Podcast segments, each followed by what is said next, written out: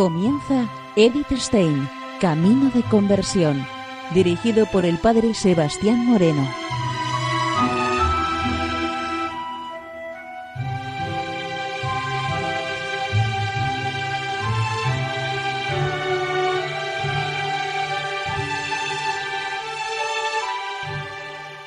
Muy buenos días, nos de Dios. Seguimos conociendo a Edith Stein, Camino de Conversión. En esta emisión de hoy continuamos con la emisión del programa La ciencia de la cruz.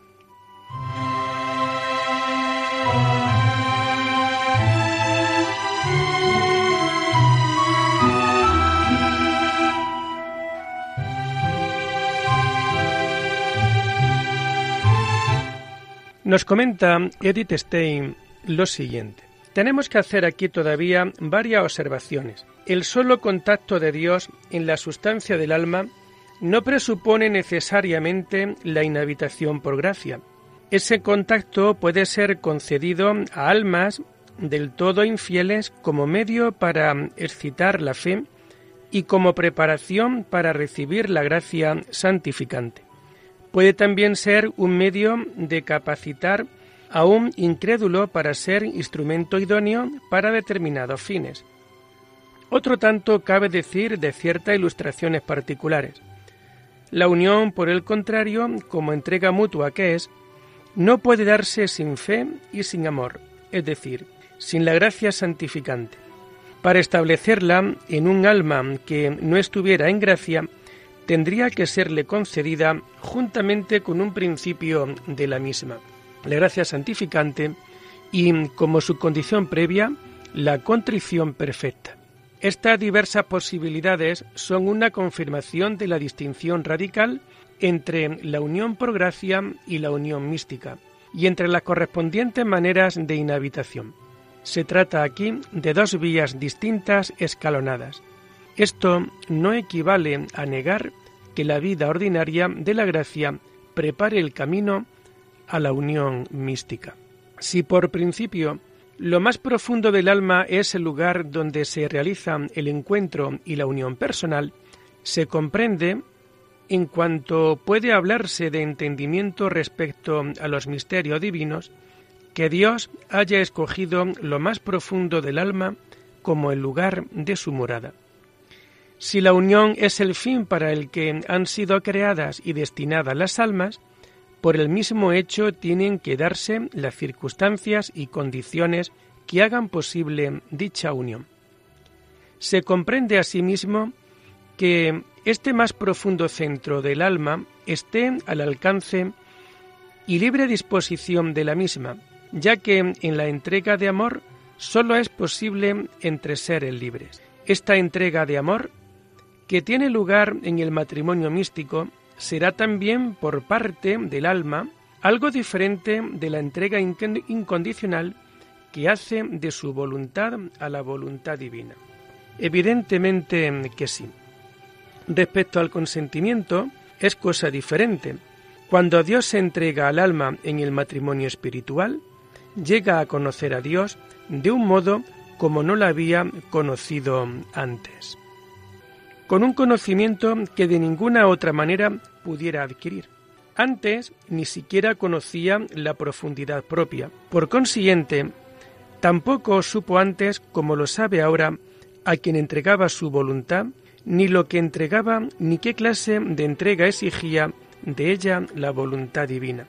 Es diferente por parte de la voluntad. Lo es por su meta, ya que la entrega de la voluntad mira a la unión de la propia voluntad con la divina, y no a unirse con el corazón de Dios ni con las divinas personas. Lo es por su punto de partida, ya que solamente ahora consigue la sustancia o el centro íntimo del alma. Solo ahora la voluntad se abarca a sí misma, comprendiendo toda la persona desde el centro de su propia personalidad, en su consumación, puesto que en la entrega matrimonial el alma no sólo endereza y subordina la propia voluntad divina, sino que recibe a su vez a Dios que se le entrega. De aquí que esta entrega de la propia persona resulta al mismo tiempo la más audaz conquista y ganancia sobre toda humana ponderación. Juan de la Cruz lo expresa bien claramente cuando dice que el alma puede dar a Dios más de lo que ella posee y es en sí, que da a Dios el mismo Dios en Dios. Estamos respecto al ser en presencia de algo que difiere fundamentalmente de la unión por gracia, porque estamos ante la más profunda inmersión del alma en la esencia divina, que la deja como divinizada. Una unión de dos personas que no anula su independencia, sino que precisamente la supone. Una compenetración sólo superada y aventajada por la comunicación existente entre las divinas personas, que es su prototipo.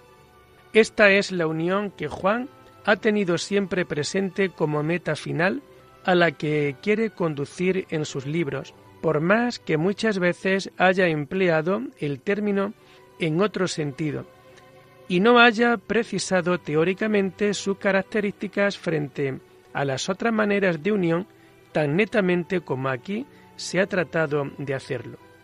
Ya lo hemos dicho antes, el matrimonio místico es unión con el Dios Trinitario.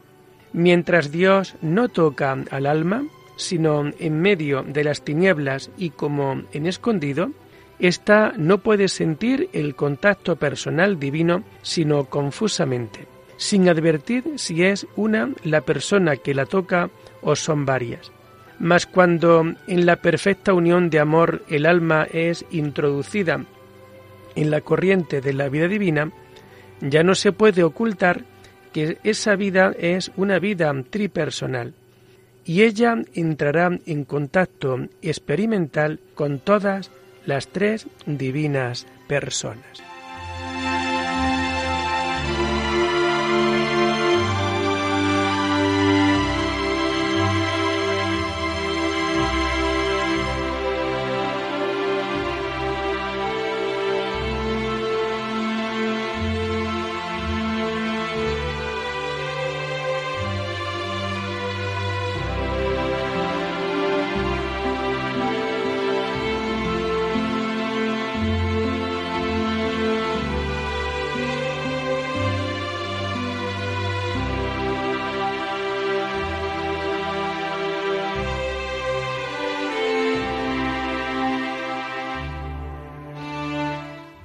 Fe y contemplación, muerte y resurrección. La diferencia entre la inhabitación de Dios por gracia y por la unión mística se nos presenta también como un fundamento apropiado para una clara distinción entre fe y contemplación. De ambas habla frecuentemente el Santo Padre Juan de la Cruz, cuando sin compararlas entre sí, sin precisar claramente sus mutuas relaciones, sus explicaciones dejan muchas veces la impresión de que no llega a haber entre ellas una clara línea divisoria. Ambas vienen a ser un medio para la unión, ambas aparecen definidas y descritas como conocimiento oscuro y amoroso.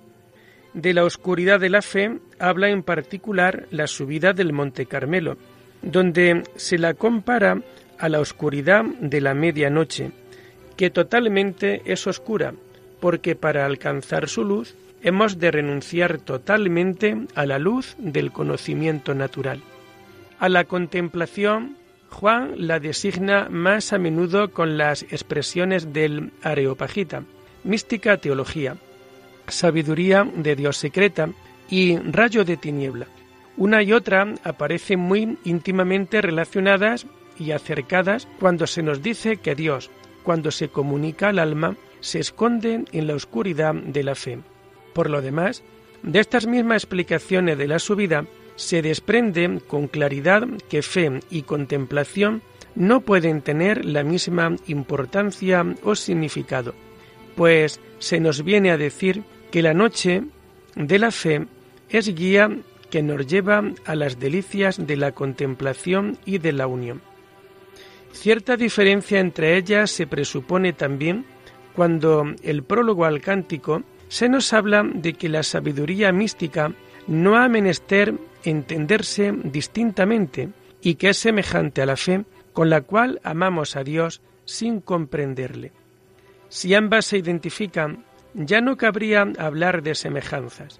Tal vez donde más claramente está expresada la diferencia y a la vez la estrecha relación entre ellas, sea en aquel pasaje en el que se contrapone la contemplación como conocimiento oscuro y general a las noticias sobrenaturales distintas y particulares, la inteligencia oscura y general está en una sola, que es la contemplación que se da en fe. Para entender esta frase y las relaciones entre fe y contemplación, recuérdese lo dicho anteriormente acerca de las distintas significaciones que necesariamente incluye la palabra fe, lo mismo que la ambigüedad de la palabra contemplación. La fe viene a ser el contenido de la revelación divina y la aceptación de dicho contenido. Y por último, la entrega amorosa a Dios de quien la revelación nos habla y a quien se la debemos. El conjunto de la fe nos suministra la materia para meditar, para ese ejercicio de las potencias del alma sobre las cosas que hemos aceptado en fe, recordándolas, haciéndolas presentes a la imaginación, discurriendo y razonando sobre ellas, sacando de las mismas propósitos y orientaciones para la voluntad. Como fruto de la meditación viene a conseguirse un hábito de inteligencia amorosa. El alma permanece en una actitud de quietud, de pacífica y amorosa atención y presencia de Dios a quien ha llegado a conocer por la fe sin detenerse en la consideración de ninguna verdad concreta. Como fruto de la meditación tenemos aquí la contemplación adquirida, en el fondo no se distingue de la fe en su tercer sentido, del credere in Deum, de esa adhesión a Dios por la fe y el amor. Pero la mayoría de las veces Juan de la Cruz tiene presente otra cosa distinta cuando habla de la contemplación. Dios puede comunicar al alma un conocimiento oscuro y amoroso de sí mismo, aun sin el ejercicio previo de la meditación puede ponerla súbitamente en estado de contemplación y de amor, infundirle la contemplación. Tampoco esto no tendrá lugar sin relación a la fe. Ordinariamente será una gracia que se le concederá al alma, ya preparada para recibirla por el ejercicio de una fe viva, con una vida prácticamente ajustada a esa fe. Si alguna vez se comunicara dicha gracia a algún no creyente, el oportuno conocimiento de los artículos de la fe que antes no creía le prestará una buena ayuda para el mejor conocimiento del que se siente impactado. Y la misma alma, fiel al amor, no dejará de acogerse, dejando la oscuridad de la contemplación a la mayor claridad de los artículos de la fe, para por ellos entender lo que se ofrece a su contemplación. Y lo que encuentra el alma es pese a todas las semejanzas, algo fundamentalmente distinto de la contemplación adquirida y de la entrega a Dios en fe desnuda, cuyo contenido experiencial coincide con el de la contemplación adquirida. El nuevo elemento es que el alma es posesionada por Dios, experimentalmente presente o también en los casos de la noche oscura en que el alma se ve privada de esa presencia sensible, es la sangrante herida de amor y las ansias vehementes que quedan cuando Dios se retira del alma. Ambas experiencias son experiencias místicas basadas en aquella forma de presencia que constituye un contacto de persona a persona en el fondo más íntimo del alma. En cambio, la fe y todo lo que la vida de fe pertenece descansa sobre la presencia de Dios en el alma por la gracia.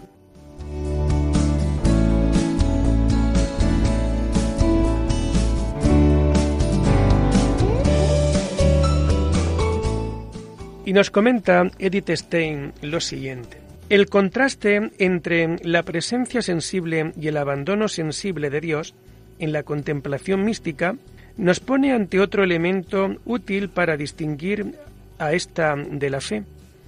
La fe es, en primer término, objeto del entendimiento.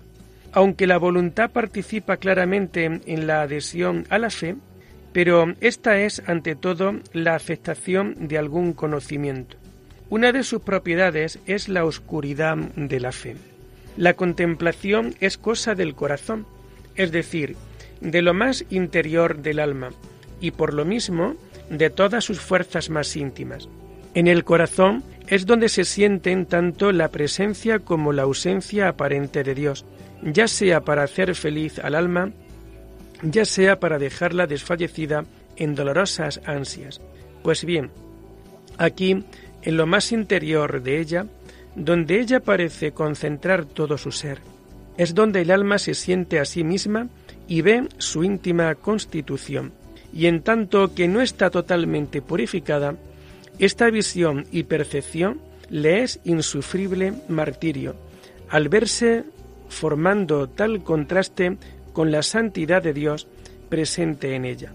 Lo que caracteriza pues la noche de la contemplación es no solamente la oscuridad del conocimiento, sino también lo tenebroso de la impureza del alma y el dolor purificador. En fe y en contemplación, el alma es impactada por Dios. La aceptación de la verdad revelada no tiene lugar por una simple decisión de la voluntad. El mensaje de la fe llega a muchos que no la aceptan. Puede ello obedecer a razones o motivos naturales, pero también se dan casos en que, en el fondo, hay como una imposibilidad misteriosa. Es que no ha sonado aún la hora de la gracia. Falta aún la presencia por gracia. En cambio, en la contemplación, Dios mismo sale al encuentro del alma y se apodera de ella. Dios es amor. Es por eso que el apoderarse Dios del alma consiste en inflamarla en amor conforme a la disposición del Espíritu. El amor eterno es fuego devorador que consume todo lo terreno y perecedero que haya, como son los movimientos que despiertan en el alma las criaturas.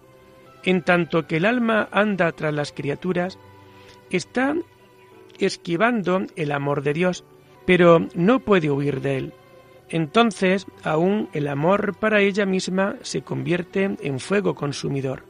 El espíritu humano, en cuanto espíritu, está hecho conforme al modelo de un ser imperecedero, inmutable. Esto se manifiesta en la inmutabilidad que atribuye a sus propios estados anímicos. Cree que siempre va a permanecer en el estado en que se encuentra. Es una ilusión, puesto que el espíritu, en su existencia temporal, se halla sujeto a mudanzas. Pero esa convicción suya revela también que su existencia no se reduce a lo temporal, sino que hunde sus raíces en la eternidad. Por su naturaleza, no puede descomponerse como los seres compuestos de materia, pero si él libremente se abraza y ase a lo temporal, entonces llega a sentir la mano del Dios vivo, el cual con su omnipotencia puede reducirlo a la nada consumirlo al fuego vengador del amor divino rechazado o mantenerlo en un eterno consumirse como los ángeles caídos. Esta segunda muerte, auténtica muerte, sería nuestro destino, de no haber mediado Cristo con su pasión y muerte entre nosotros y la justicia divina, dando paso a la misericordia. Ni por su naturaleza ni por libre decisión, hubo en Cristo nada que opusiera resistencia al amor. En cada momento de su existencia vivió entregado sin reservas al amor divino. Mas al hacerse hombre, tomó sobre sí toda la carga de los pecados humanos, se abrazó con ellos en su misericordioso amor, escondiéndolos en su propia alma con aquel excevinio con el que inauguró su vida terrena expresamente repetido en su bautismo y con el fiat de Gesemaní. Y así se fue consumando su sacrificio de expiación, primero en su interior y luego en todos los sufrimientos a lo largo de su existencia, pero de modo más espantoso en el huerto de los olivos y en la cruz, porque aquí llegó incluso a cesar de momento el gozo que a su alma redundaba de su unión hipostática, para que así quedara más totalmente a merced del dolor hasta probar el total abandono de Dios. El consumatum es señalará el fin de ese holocausto expiatorio y el pater in manus tuas comendo spiritum meum será el definitivo retorno a la eterna e inalterable unión de amor. Nuestros pecados quedaron destruidos a fuego en la pasión y muerte de Cristo. Cuando esto creemos y nos unimos al Cristo total, guiados por la fe, lo cual quiere decir que hemos entrado también decididos por el camino del seguimiento de Cristo, ya entonces Cristo nos va llevando a través de su pasión y de su cruz a la gloria de la resurrección. Esto mismo, exactamente, es lo que experimenta el alma en la contemplación. El paso a través del fuego expiatorio a la dichosa aventura de la unión de amor. Es lo que da razón de su doble carácter. Es muerte y resurrección. Tras la noche oscura resplandece la llama de amor viva.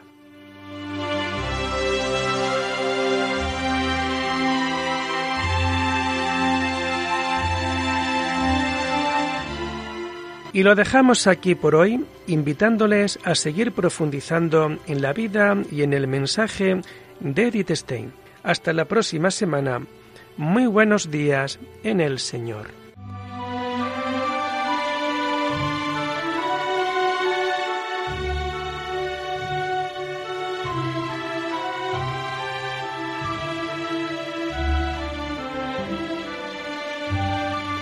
Han escuchado Edith Stein, Camino de Conversión, con el Padre Sebastián Moreno.